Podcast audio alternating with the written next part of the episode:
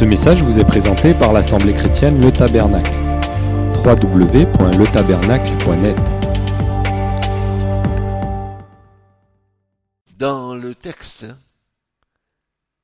c'est plutôt un impératif. Soyez sobre. C'est un impératif. C'est un conseil d'une grande utilité. C'est une sorte de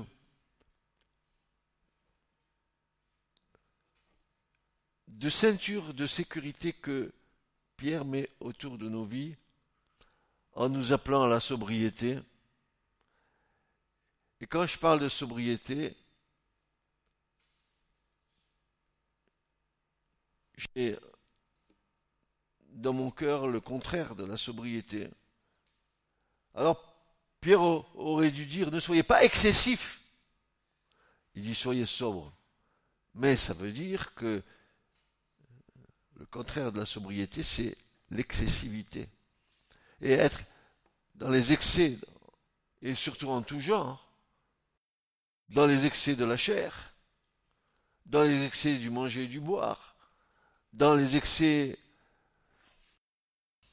de paroles, dans les excès de toutes sortes. Vous voyez bien que le panel est grand dans les excès.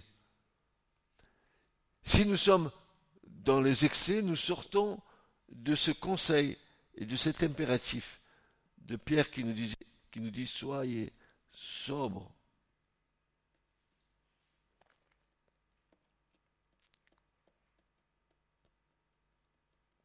Veillez. Il nous donne le conseil. Il dit, pour être sobre, il faut veiller. Comment veiller? Veiller par le moyen de la prière. Car la prière nous gardera des excès. Car la prière, c'est notre communion avec Dieu. Et quand nous sommes en communion avec Dieu, nous ne sommes pas dans les pensées de la chair.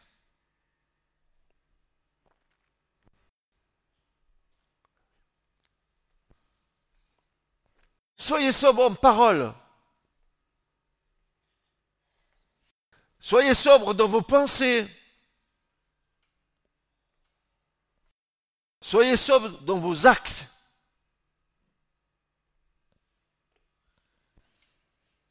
Il y a tout un travail du Saint-Esprit qui doit intervenir. Car notre chair qui est pas totalement morte, elle a des soubresauts. Et le conseil de Paul, c'est, mais vous pouvez ces excès les dominer en étant sobre et en veillant.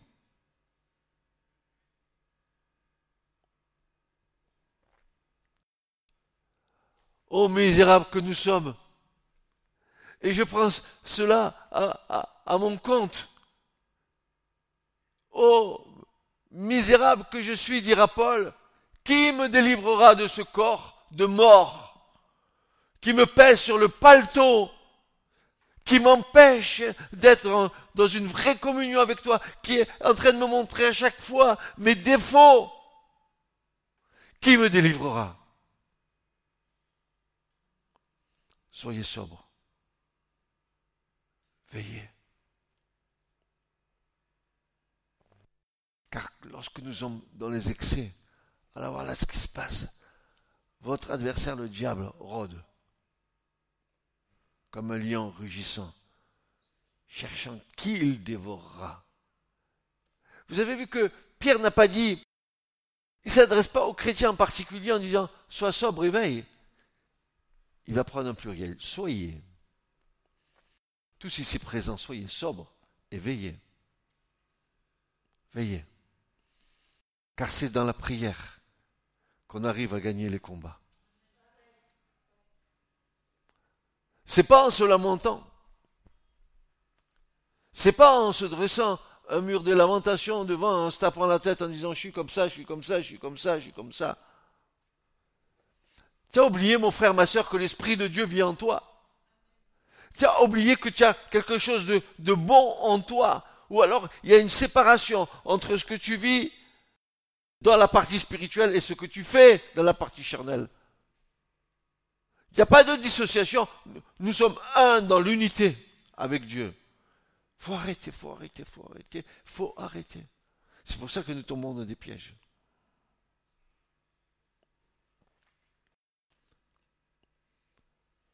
Je ne vais pas euh, refaire l'enseignement de dimanche, mais encore quelques petites bribes comme ça. soyez veillés, soyez éveillés, soyez lucides, soyez clairvoyants. Car la lucidité nous mène à exercer la sagesse afin de discerner toute situation se présentant devant nous. Soyez sobres, veillez, pourquoi? Pourquoi Pourquoi? Parce qu'il y a quelqu'un qui rôde autour de nous. Ne, négligez pas. C'est pas parce que vous êtes à Christ que le diable va, vous lâcher comme ça. Il l'a pas fait avec le Seigneur lui-même, alors avec vous et avec moi. Et avec moi. Ah mais moi je suis en Christ. Bien sûr tu es en Christ. Mais attention à la manière dont tu marches, dont tu vis, dont tu parles, dont tu fais. Alors l'apôtre Paul va va lui, de son côté, mettre un petit peu son petit grain de sel en s'adressant aux Thessaloniciens. Il ne pouvait que abonder dans le sens de Pierre. Pierre dit Soyez sobres, veillez. Et Paul va nous dire Ne dormons donc point comme les autres. Ah Ça veut dire qu'à un moment donné, tu dors Ou tu t'endors Ou à un moment donné, tu es dans un demi-sommeil. 1 Thessaloniciens 5, 6. Ne dormons donc point comme les autres, mais, il va le dire, veillons et soyons sobres. Alors vous avez vu les deux conseils. Soyez sobres, veillez, dit Pierre. Et Paul dit, ne dormons pas comme les autres, mais veillons et soyons sombres. Alors, ce qui est intéressant, frères et sœurs, parce qu'il nous faut, être des, enfants de Dieu faits dans l'entendement, dans la compréhension de la parole. On ne peut pas donner à la parole un sens, nous, que la parole ne nous donne pas, parce que nous interprétons. Alors, que veut dire le mot dormir? Le verbe dormir, katedo, veut dire dormir comme céder à la paresse. Ah. Ah, ah, ah. Ou être encore indifférent à son salut. Vous savez que l'indifférence au salut, ça peut nous guetter. On peut être, dire je suis sauvé, et puis la manière dont je vis ne rend pas témoignage du salut qui m'a été accordé.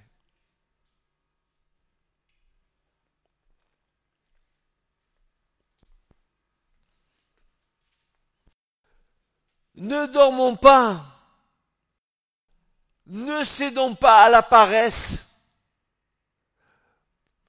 La paresse est le mot de tous les vices. Le, paresseux, vous avez vu dans l'écriture, le, livre des proverbes, le paresseux, lui. Rappelez l'histoire de, la fontaine, la cigale et la fourmi. Et la cigale, tout l'été, grattait la guitare. Allez, c'est la fête, c'est la fête, je fais ce qu'il me plaît. Et la fourmi, elle, chaque jour, elle mettait dans son repère des petits grains de blé, elle entassait pour l'hiver. La sobriété, frères et sœurs, être sobre, mais cette sobriété à elle seule ne saurait nous garantir des subtilités de l'ennemi. Elle doit être toujours accompagnée de la vigilance. Je suis sobre et je suis vigilant. Vous connaissez les vigiles, il y en a partout dans les grandes surfaces. Ils vous fouillent pour voir si vous avez rien piqué au passage, n'est-ce pas? Mon frère, ma soeur, Naturia a déclaré, Naturia a confessé,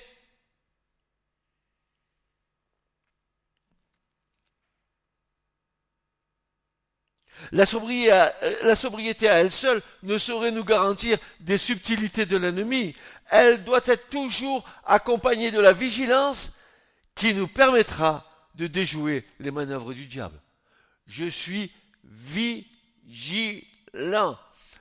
Je suis responsable de tous mes actes. Ne dis pas c'est mon mari et toi ne dis pas c'est ma femme.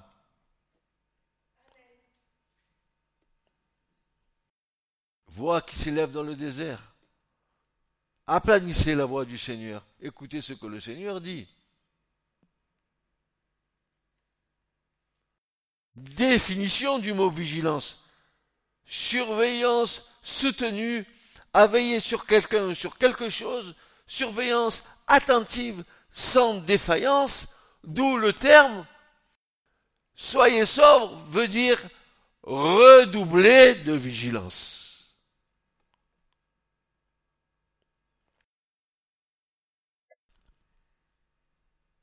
Un jour, je, dis souvent en prédication que euh, c'est pas les clous dans les mains, c'est pas les clous dans les pieds, c'est pas, c'est les clous dans la langue. Hum, tais-toi.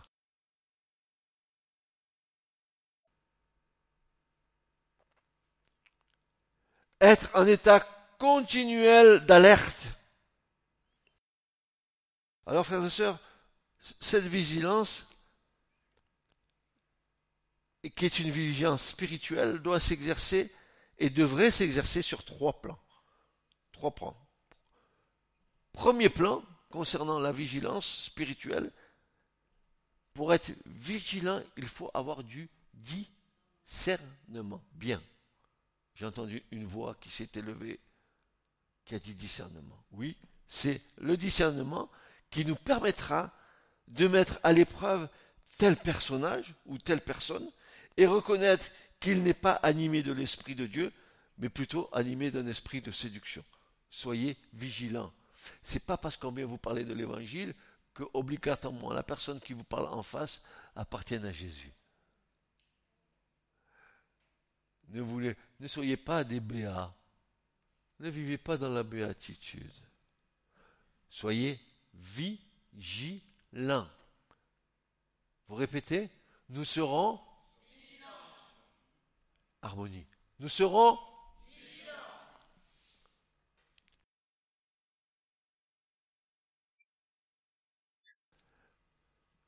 Jean dira, mais bien aimé, n'ajoutez pas foi à tout esprit, mais éprouvez les esprits pour voir s'ils sont de Dieu. Et il dira, mais tout esprit qui ne confesse pas Jésus venu dans la chair n'est pas de Dieu, c'est l'esprit de l'Antichrist. Mais tout esprit qui confesse Jésus venu dans la chair, alors c'est l'esprit de Dieu.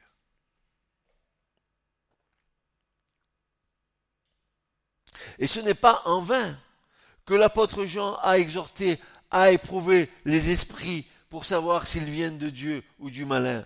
1 Jean 4, versets 1 et 6 le discernement est aussi indispensable dans le cadre de telle ou telle circonstance pour savoir si c'est bien le Seigneur qui est au milieu de nous, ou si c'est plutôt notre adversaire le diable qui s'est transformé en ange de lumière pour mieux nous tromper.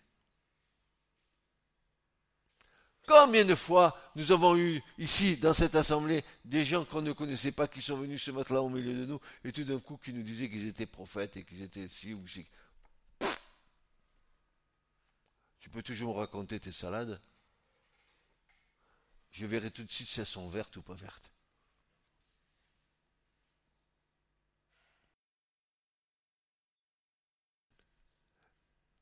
L'ennemi, il est dans nos assemblées.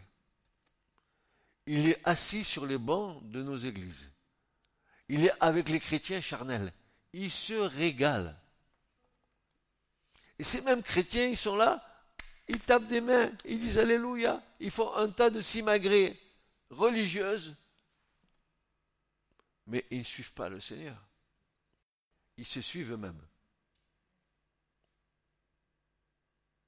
Donc nous avons vu que le premier plan, la première chose, c'est le discernement. Le premier plan de la vigilance, le premier plan de la vigilance spirituelle, c'est d'abord discerner. Deuxièmement, le deuxième plan, c'est la prière. La prière jointe à l'écoute et à la méditation de la parole de Dieu, qui nous replace dans le cadre de la présence de Dieu par le Saint-Esprit et qui lui donne la liberté de nous inspirer et au besoin de nous avertir. La parole de Dieu peut avertir. Je, me souviens, je vais vous faire un témoignage et ma femme dira si ce que je dis est vrai ou pas. Il y a bien des années, c'est dans les années 84-85.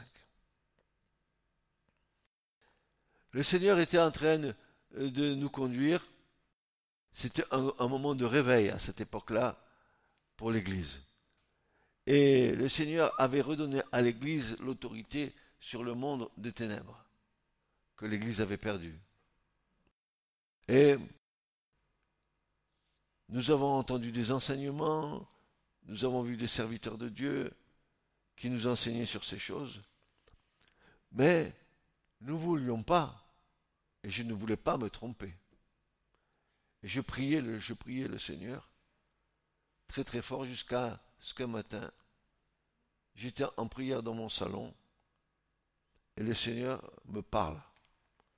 Il me demande d'ouvrir la parole. J'ouvre la parole de Dieu. J'hésitais. J'hésitais fortement. J'ouvre la parole de Dieu. C'était dans le livre des Proverbes. Et j'espère retrouver ça rapidement. Juste pour vous faire le témoignage.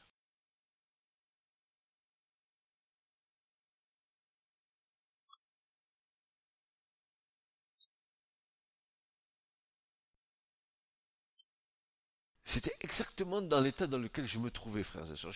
si je vous fais ce témoignage, c'est pour vous dire qu'il y a besoin de discernement, il y a besoin de vigilance, il y a, besoin. C'est pas parce que euh, ça a l'air ça a l'air biblique que c'est euh, que c'est forcément des choses qui viennent de Dieu. Et voilà ce qu'il est dit dans Proverbe 24, versets 10, 11 et 12. Et le Seigneur m'a parlé par ces passages. Il me disait, si tu perds courage, au jour de, la détresse, ta force, elle est petite, elle est mince. Et voilà. Délivre ceux qui sont menés à la mort. Et ne te retire pas de ceux qui chancellent vers une mort violente. Si, dis, si tu dis, voici, nous n'en savons rien. Celui qui pèse les cœurs, lui, ne le considérera-t-il pas? Et celui qui garde ton âme, lui le sait. Et il rend à l'homme selon son œuvre. Quand j'ai lu ça, j'ai fermé, j'ai dit Seigneur, je marche dans cette voie. Et je peux dire que, en toute, humilité, que nous avons été les instruments de Dieu pour la délivrance de, de centaines et de centaines de personnes qui ont retrouvé une vraie communion avec Dieu. Et pas, et, plus de gens qui se disaient être des chrétiens que des non-chrétiens.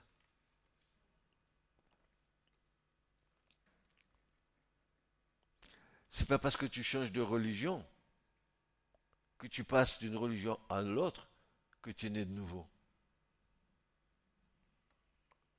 C'est pas parce qu'il y aura au tabernacle une bonne, une bonne louange, que tu es bien, que tu te sens bien, que ça te fait frissonner les poils derrière ton dos,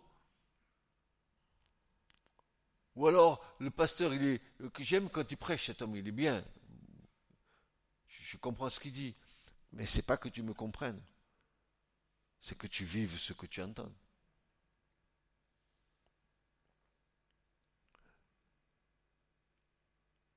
C'est la prière jointe à l'écoute et à la méditation de la parole. la parole de Dieu va venir te donner un, éclairage dans la vigilance spirituelle. Tu vas tout confronter avec la parole. Si, si tu ne confrontes pas ce que tu reçois avec la parole de Dieu, tu vas te faire avoir. Que dit l'Écriture? Souvent Jésus a, a, parlé comme ça en disant, mais que dit l'Écriture? Il ramenait tout à la parole de son Père. Que dit l'Écriture? Et toi, que dis-tu? Que penses-tu On n'en a rien à faire de tes pensées. Que dis-tu? Et le troisième plan pour la vigilance spirituelle. Un, nous avons dit que la première des vigilances, c'est le discernement. Deux, nous avons vu que c'est la prière jointe à l'écoute et à la méditation de la parole de Dieu. Et le troisième plan, c'est la communion fraternelle. Parce que l'apôtre Pierre s'est adressé à des chrétiens nés de nouveau qui s'étaient engagés dans les voies de Dieu pour servir la cause de Christ et lui être fidèles jusqu'au bout.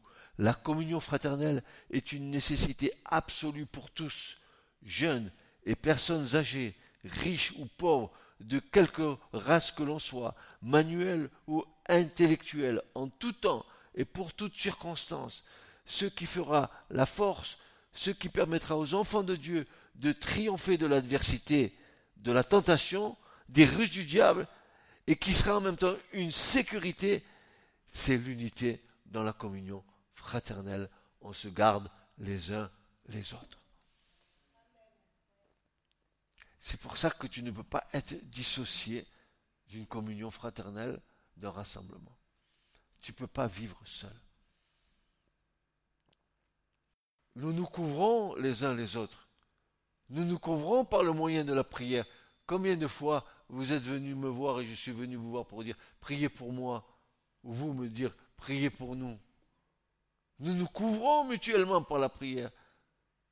Si nous voulons régler nos problèmes seuls, il nous manque une dimension au corps de Christ.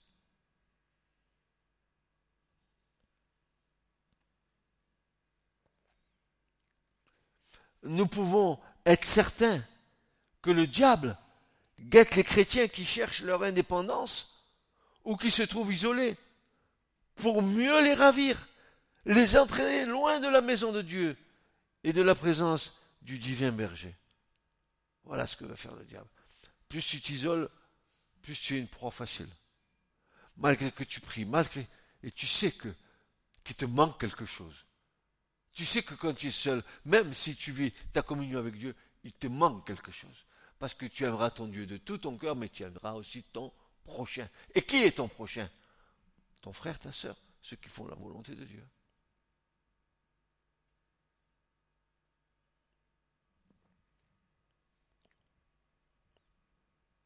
Le verbe veiller peut avoir aussi cette application spirituelle de demeurer dans la communion des frères, ne pas s'écarter du Seigneur, ne pas s'écarter du troupeau, ne pas s'écarter de la bergerie, de ne pas emboîter le pas de la chèvre ou de la brebis rebelle qui veut aller à l'opposé des pâturages que le bon berger aurait choisi, et de devenir par là la proie des loups qui sont aux aguets, prêts à sauter sur leur proie et à les déchirer à mort.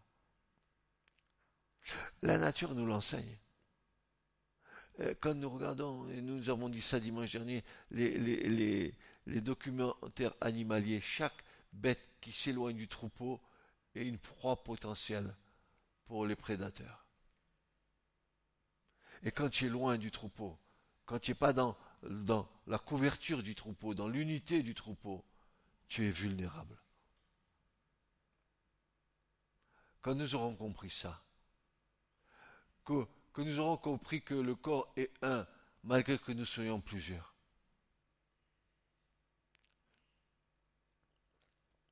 Tu ne peux, et cela est un paradoxe, c'est vraiment un paradoxe, tu ne peux trouver ton unité que dans la diversité du corps de Christ. L'unité du corps, le corps est un, mais dans ce un, nous sommes plusieurs. et chacun a sa place là. Et nous nous couvrons mutuellement. Nous nous couvrons mutuellement par le moyen de la prière, par, par l'enseignement, par l'exhortation, par toutes les choses que l'Écriture nous conseille d'avoir, n'est-ce pas? Résistez-lui en demeurant ferme dans la foi. En fait, Pierre, il va dire ceci, opposez-vous à lui dans une foi inébranlable.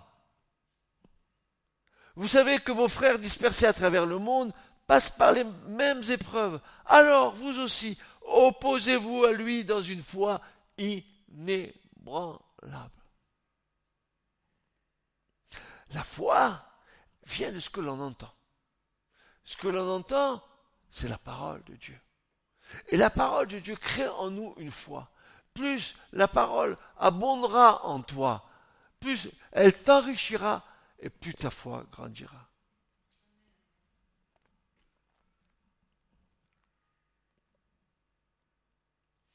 Ce que l'apôtre Pierre a voulu nous démontrer par ses paroles, c'est qu'il faut avoir la volonté, coûte que coûte, de ne pas laisser à l'ennemi la victoire. Le Seigneur ne fera jamais appel à nos propres forces pour combattre notre ennemi et triompher de lui. Mais il nous invite au contraire à nous appuyer sur lui. Appuyer, appuyer notre énergie spirituelle dans une relation vraie et toujours plus étroite avec le Seigneur Jésus qui par son œuvre nous rend vainqueurs, et qui seul nous communiquera son esprit de victoire et nous entraînera sur cette voie glorieuse. Vous êtes d'accord avec ça?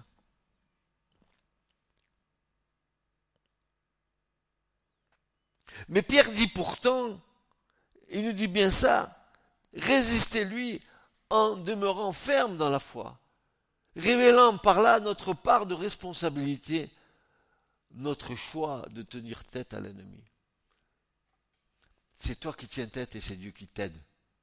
C'est toi qui vas euh, euh, prendre le pays de Canaan, mais c'est Dieu qui va marcher devant toi et qui va ouvrir la voie. Tu risques rien. Si Dieu est avec toi, qui sera contre toi Tu comprends bien, mon frère et ma soeur, que tu n'es pas seul.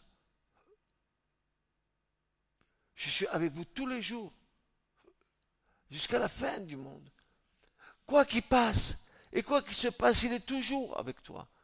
Et, ce bon réflexe spirituel de, te tourner vers lui au lieu d'essayer, de résoudre toi-même ta situation. C'est là où tu échoues. Quand tu soumets toutes choses au Seigneur. Mais ce n'est pas que des situations d'ordre matériel, il y a des situations d'ordre spirituel. Dieu intervient dans tous les aspects de notre vie il, intervient dans, l'ordre des relations, il intervient euh, dans l'ordre de l'organisation, des couples, de la maison, il intervient en toutes choses. Si nous laissons la direction au Seigneur, hein, bien sûr. C'est, le, le consensus. Laissons-lui la direction.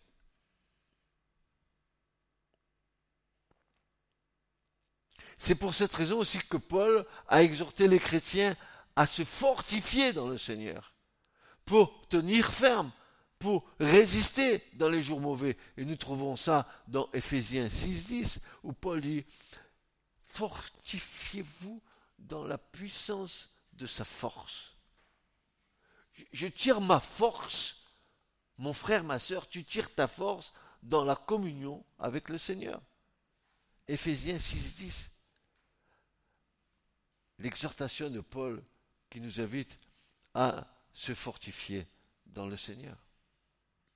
Comment Avec une foi ferme ou en demeurant ferme dans la foi. Je me fortifie parce que je crois. Je me fortifie non pas en ayant des doutes, ça ne marchera pas. Je me fortifie en ayant la foi.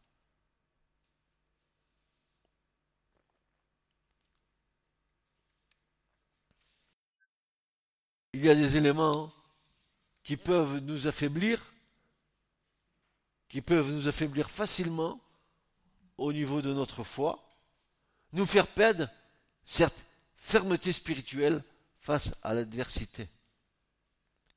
Quels sont ces éléments? Quels sont ces éléments qui nous affaiblissent au niveau de notre foi et qui nous fait perdre notre fermeté spirituelle? Quelles sont ces choses?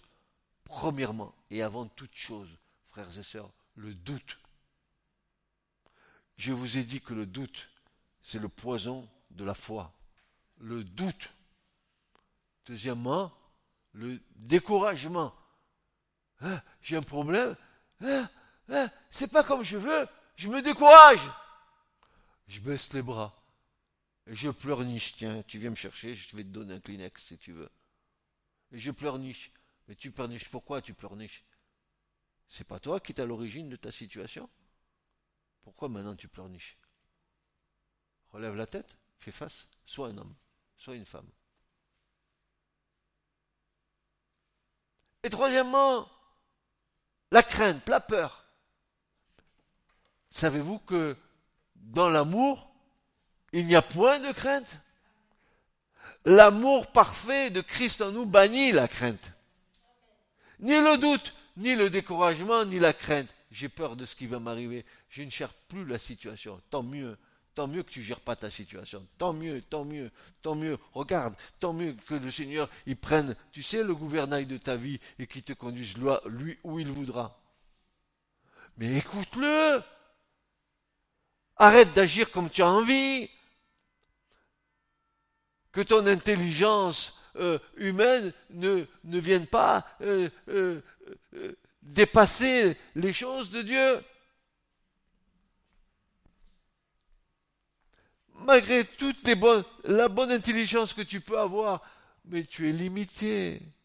Mais tu comprends que tu es limité. Ou alors si tu ne comprends pas, c'est que tu es un orgueilleux.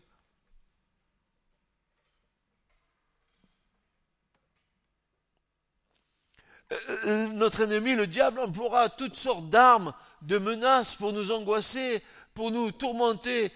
Il ira même jusqu'à brandir la mort comme une menace. Oui, il est fort pour ça. Il est fort. Il peut vous insuffler des pensées. Tu vas mourir. Alors que le Seigneur m'a dit, choisis la vie. D'où l'importance que nous ayons, nous, la foi, qui va nous donner de découvrir les mensonges que le diable met sur notre chemin. Seule la foi en Christ, parce qu'elle s'appuie sur le tout est accompli. La foi s'appuie sur cette promesse du Seigneur, tout est accompli. Dis-moi, tout est accompli. Dis-le.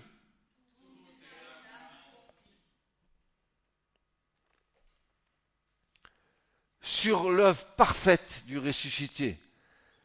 Ça nous permettra de triompher, de démasquer les ruses de notre ennemi. C'est Jésus-Christ qui a triomphé du monde. Amen, amen, amen. C'est lui. Et lui seul. Et si tu veux vaincre le monde, suis Jésus.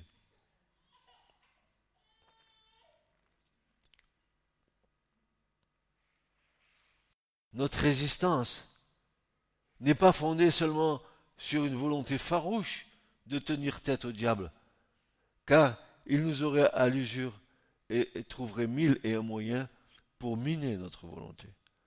Notre résistance peut trouver qu'un seul appui sûr, qui a fait ses preuves depuis deux mille ans.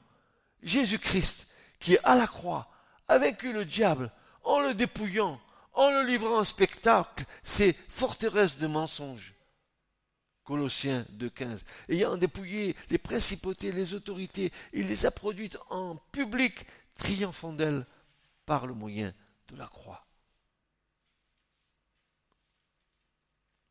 Ce n'est pas Marie, la mère de Jésus non plus, mais Jésus-Christ qui est mort pour nos péchés, qui est ressuscité, et qui aujourd'hui est assis à la droite de Dieu le Père, intercédant en notre faveur, plaidant notre cause, afin que notre foi ne faiblisse point, mais qu'elle résiste jusqu'au bout. Mon frère, ma sœur, quand, quand, quand tu es dans un état de faiblesse, prie le Seigneur. Tu as fait ça avec Pierre, Seigneur. Tu as prié pour que euh, le diable ne, le crible pas. J'ai prié pour que ta foi ne défaille pas. Prie le Seigneur, dis-lui, aide-moi afin que ma foi ne défaille pas dans cette épreuve. Aide-moi. Et tu sais ce qu'il va te répondre? Mais je suis avec toi. Je marche devant toi. C'est parce que tu marches devant moi que tu ne me vois pas. Je veux marcher devant toi. Et toi, tu m'as mis derrière toi. Laisse-moi t'ouvrir la voie. Laisse-moi ouvrir euh, la mer des gens. Euh, laisse-moi ouvrir la mer en deux. Tu passeras. Laisse-moi faire sortir l'eau du rocher, du bois. Qu'est-ce que tu risques? Si Christ est avec nous, qui sera contre nous Ah, que j'aime cette prédication. Oh, que je l'aime. Que je l'aime. Elle me fait du bien. Moi, je prêche, mais moi, ça me fait du bien. Ça me fait du bien.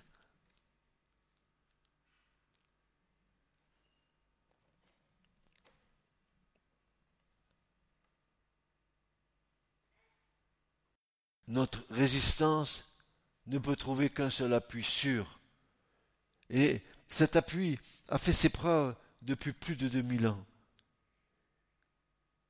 Le Christ, le Fils du Dieu vivant, qui à la croix a vaincu le diable en le dépouillant, en livrant en spectacle ses forteresses de mensonges. Colossiens de 15. Ce n'est pas Marie, la mère de Jésus non plus, mais Jésus-Christ qui est mort pour nos péchés qui est ressuscité. Et aujourd'hui, il est assis à la droite de Dieu le Père, intercédant en notre faveur, plaidant notre cause, afin que notre foi ne faiblisse point, mais qu'elle résiste jusqu'au bout. Mes frères chrétiens, résistez, ne vous laissez pas détourner du but. Ayant vos yeux fixés sur Jésus, le chef et le consommateur de votre foi, ne vous laissez pas dévier du but. Ne faiblissez pas. Ne baissez pas les bras.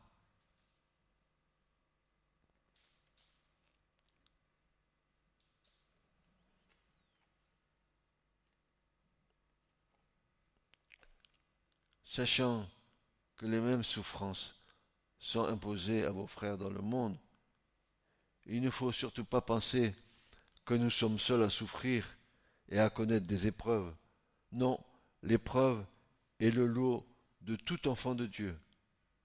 La persécution ouverte ou, sournoise est le lot de tout disciple engagé. Pensons que dans le monde, il y a des frères et sœurs qui sont privés de tout à cause de leur foi, mais qui restent fermes dans leurs convictions, dans le Seigneur et dans sa parole. Dans le monde, il y a des chrétiens qui sont en prison à cause de leur foi. Et malgré leur situation, leur condition de vie, ils rendent témoignage de l'amour, de la grâce et de la fidélité de Dieu. Il y a des chrétiens qui ont eu la tête tranchée, là, ces derniers temps. Il y a des chrétiens qui ont été martyrisés. Alors, si une telle épreuve venait sur vous, sur nous, que ferions-nous?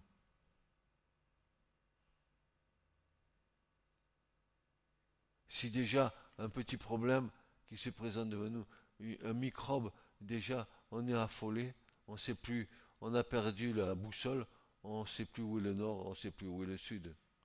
Que vais-je faire?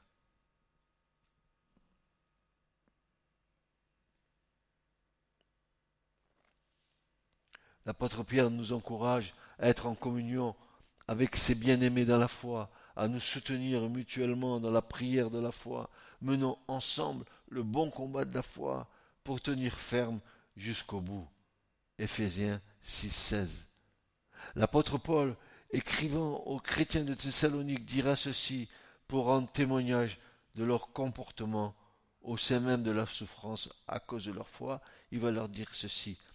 Car vous, frères, vous êtes devenus les imitateurs des églises de Dieu qui sont en Jésus-Christ dans la Judée, parce que vous aussi, vous avez souffert de la part de vos propres compatriotes les mêmes maux qu'ils ont souffert de la part des Juifs. 1 Thessaloniciens 2.14. Au sein même de la souffrance, au sein même de l'épreuve, sous quelque forme qu'elle soit, ne perdons pas de vue que le Seigneur poursuit son œuvre en nous. Je répète, au sein de la souffrance, de l'épreuve, sous quelque forme qu'elle soit, ne perdons pas de vue que le Seigneur poursuit son œuvre en nous.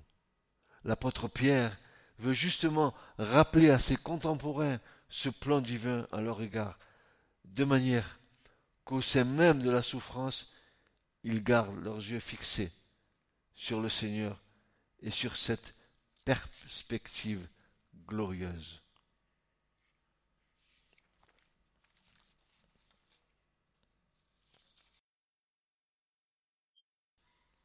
Vous me supportez encore un peu? Encore un peu Allez, encore un peu.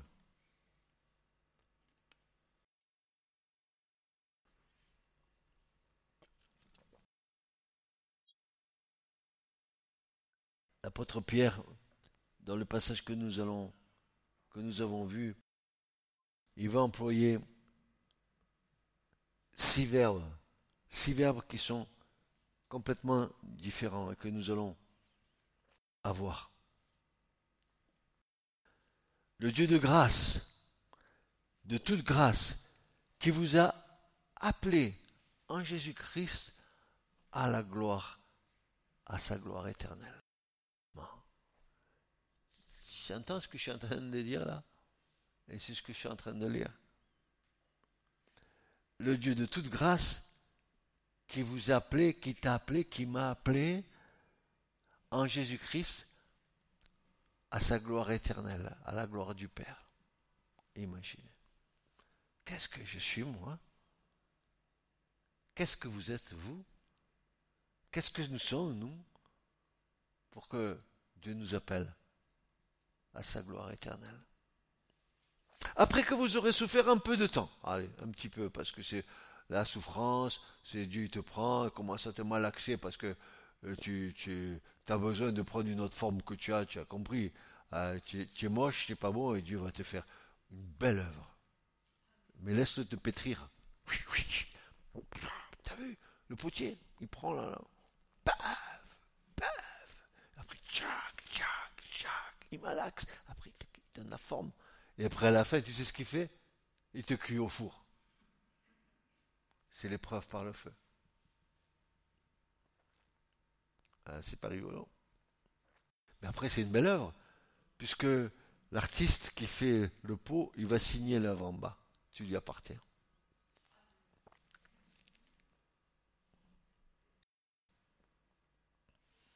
Le premier verbe, c'est qui vous a appelé en Jésus-Christ à sa gloire.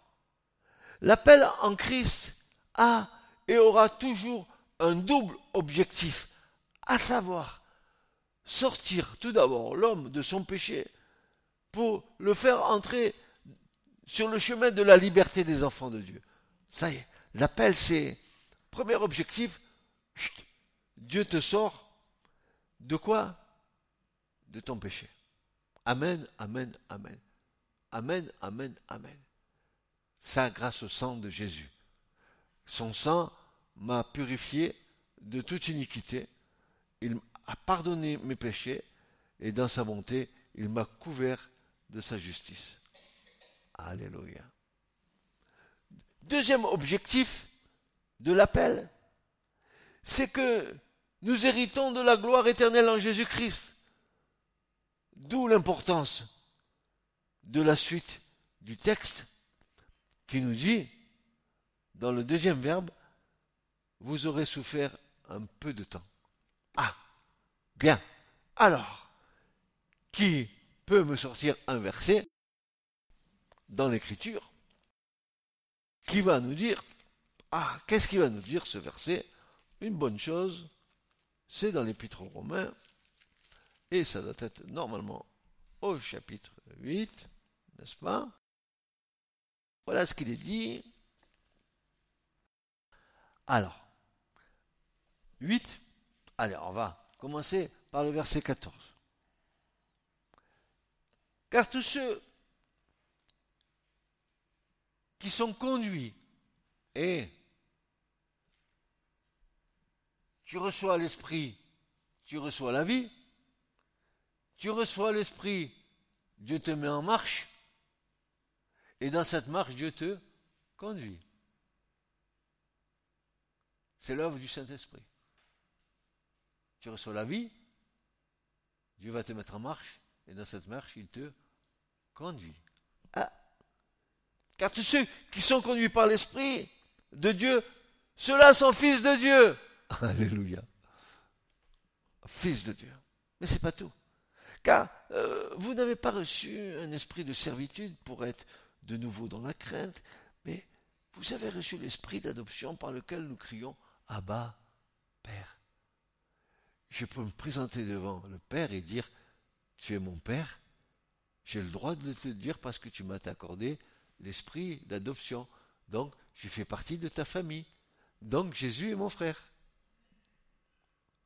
Jésus est mon frère. Dites Jésus est mon frère.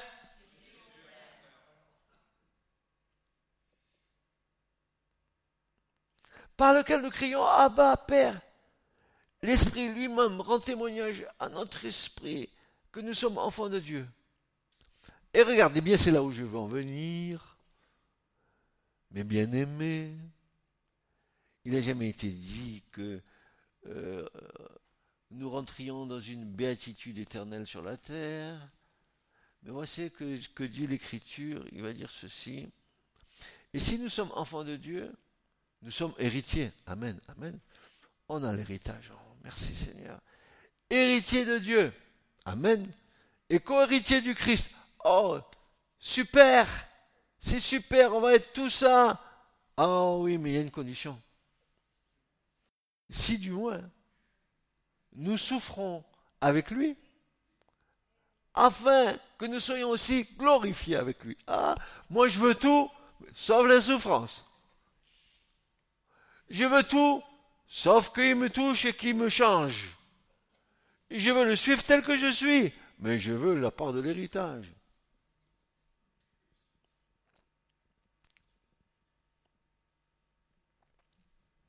On se trompe, hein On se trompe. Beaucoup se trompent. Hein. Beaucoup se trompent. Ils m'ont persécuté, ils vous persécuteront. Ils ont menti contre moi, ils mentiront contre vous. Le serviteur, il n'est pas plus grand que le maître. S'ils m'ont fait ça à moi, ils vous le feront aussi à vous.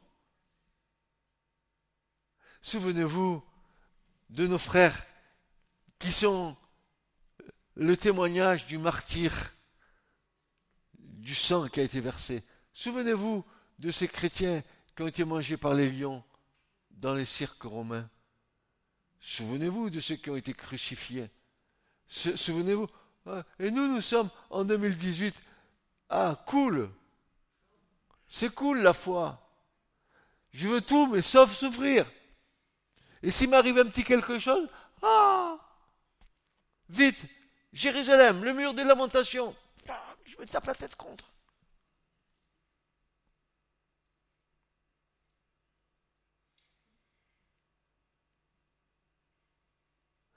Ceux, qui se, se, confient en l'éternel, écoutez bien ce que je vais vous dire, ceux qui se confient en l'éternel prospéreront dans la main de l'éternel.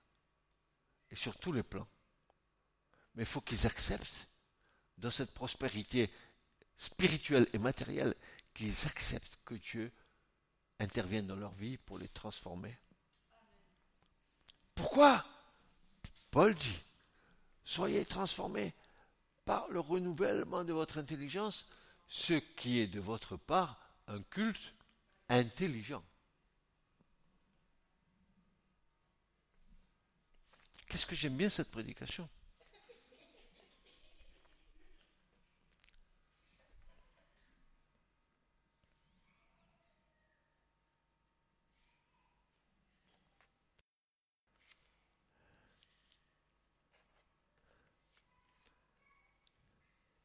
Ce temps nous parle de brisement, de la souffrance, qui va sans doute éprouver notre foi, notre endurance, notre stabilité en Christ. Paul nous encourage à ne pas laisser le découragement prendre pied en nous, mais à nous élever, à regarder un peu plus haut en haut. Arrête de regarder en bas. En bas, les choses, sont passagères. En haut, elles sont éternelles. Arrêtez.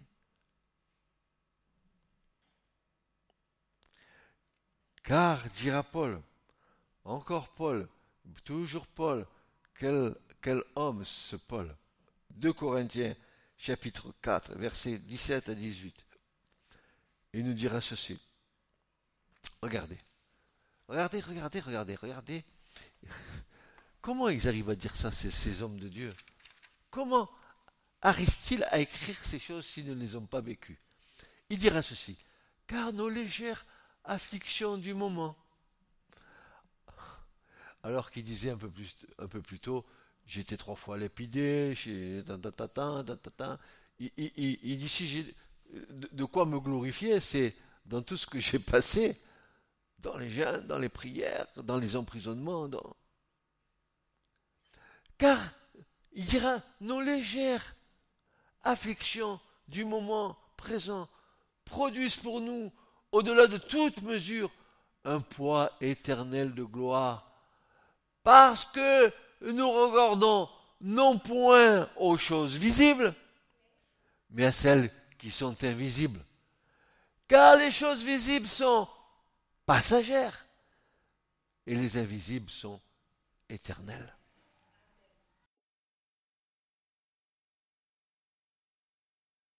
Ben, il est certain, frères et sœurs, qu'il n'est pas toujours agréable de passer par le brisement, par le creuset, par le feu même de l'épreuve de la souffrance.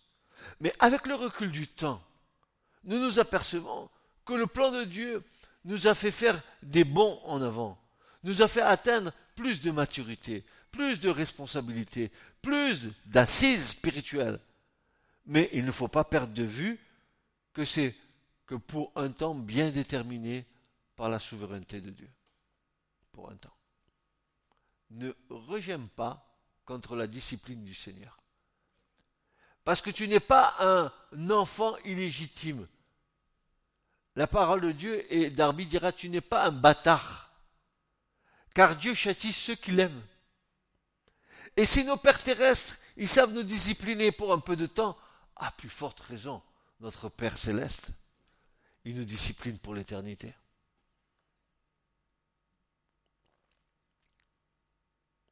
Et puis le troisième verbe que nous trouvons, qui est mis en évidence et, qui est lié aux, deux premiers, c'est que Dieu lui-même vous perfectionnera. Euh, et dans la pensée de perfectionnement, il faut voir l'idée de, façonner. Dieu nous façonne. Hein et parfois, vous savez, on a des nœuds. Vous savez, un bois brut, pour qu'il devienne un bois noble. Il faut que le rabot du charpentier de Nazareth passe dessus. Tout, ce qui surgit, qui n'est pas dans, l'harmonie, doit être effacé. Alors voilà ce qu'il est dit. Dans la pensée de perfectionnement, il faut voir l'idée de façonner, de travailler l'objet ou le vase jusqu'à ce qu'il soit conforme au plan du Créateur. Dieu veut faire de toi quelque chose d'unique. Et mon épreuve ne sera pas la tienne. Et la tienne ne sera pas la mienne. Tu es unique. Tu as, réfléchi. Il va y avoir bientôt 7 milliards d'individus sur la Terre et aucun n'a la même empreinte digitale. Ah, faut le faire. Mais faut le faire. Comment Dieu fait? Ça veut dire que tu es unique. Et qu'on peut te retrouver partout dans le monde. Dès qu'on a ton empreinte, on te piste. Dieu sait où tu es. Ce que tu fais. Il sait comment tu réagis au temps de l'épreuve. Il dira, ah ben avec celui-là, il faut encore que je patiente un peu. Une épreuve ne lui suffit pas. Il n'a encore rien compris. Bon, un peu plus tard, je vais le laisser souffler un peu quand même. Je le reprendrai un peu plus tard, mais il faut vraiment qu'il sorte de cet état d'esprit. Et c'est ce que Dieu fait. Il le fait, n'est-ce pas? Le potier travaille jusqu'à sur le vase jusqu'à ce qu'il ait atteint l'objectif tel qu'il le voyait dans son esprit ou sur le papier. Il est de même avec le Seigneur, qui désire que nous lui ressemblions pour servir à la gloire et à la louange de, son nom. C'est pour cette raison que Paul a dit aux Philippiens, je suis persuadé, je suis persuadé, et vous devez être persuadés vous aussi, que celui qui a commencé en vous cette bonne œuvre la rendra parfaite au jour de Christ. Voyez-vous? Il ne va pas nous lâcher comme ça. Jusqu'à ce que nous soyons comme lui le désire, il va continuer à nous façonner, à gommer les petites choses, à faire en sorte qu'ils reconnaissent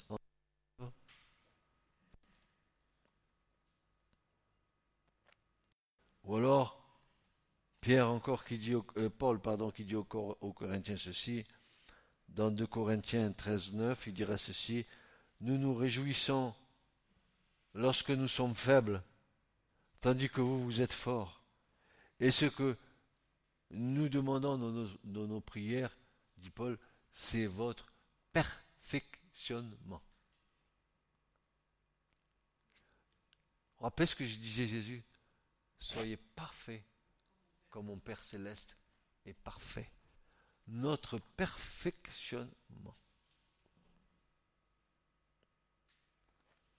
Le quatrième verbe, c'est vous affermira.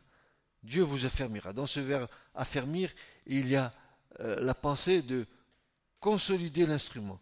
L'apôtre Paul, exhortant les Thessaloniciens, dans cette pensée leur dira console vos cœurs, que Dieu console vos cœurs et vous affermisse en toute bonne œuvre et en toute bonne parole. De Thessaloniciens de 17. Et je vais bientôt terminer. Vous avez bien patienté, vous avez été patient avec moi. Merci. Mais je termine. Affermir, c'est aussi rendre plus assuré, plus fort, difficile à ébranler.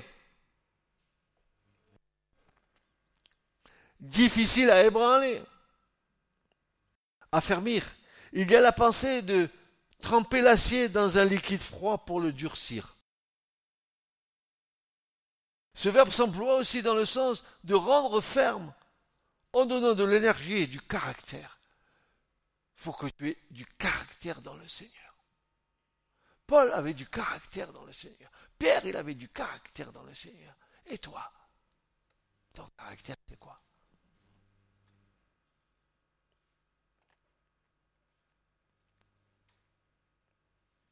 Et le cinquième verbe qui suit, c'est euh, le verbe fortifier. Il vous fortifiera. Il y a là la pensée d'une transformation d'une pierre friable que nous sommes en granit. Dieu veut nous transformer. Il veut nous rendre forts. Il veut nous rendre forts. Alors que nous sommes une petite pierre friable qui, a tendance à, à se désagréger. Dieu veut nous affermir, Dieu veut nous rendre forts, Dieu veut nous fortifier, et à la fin, à la fin de cela, quand Dieu aura fait tout ça, il vous rendra inébranlable.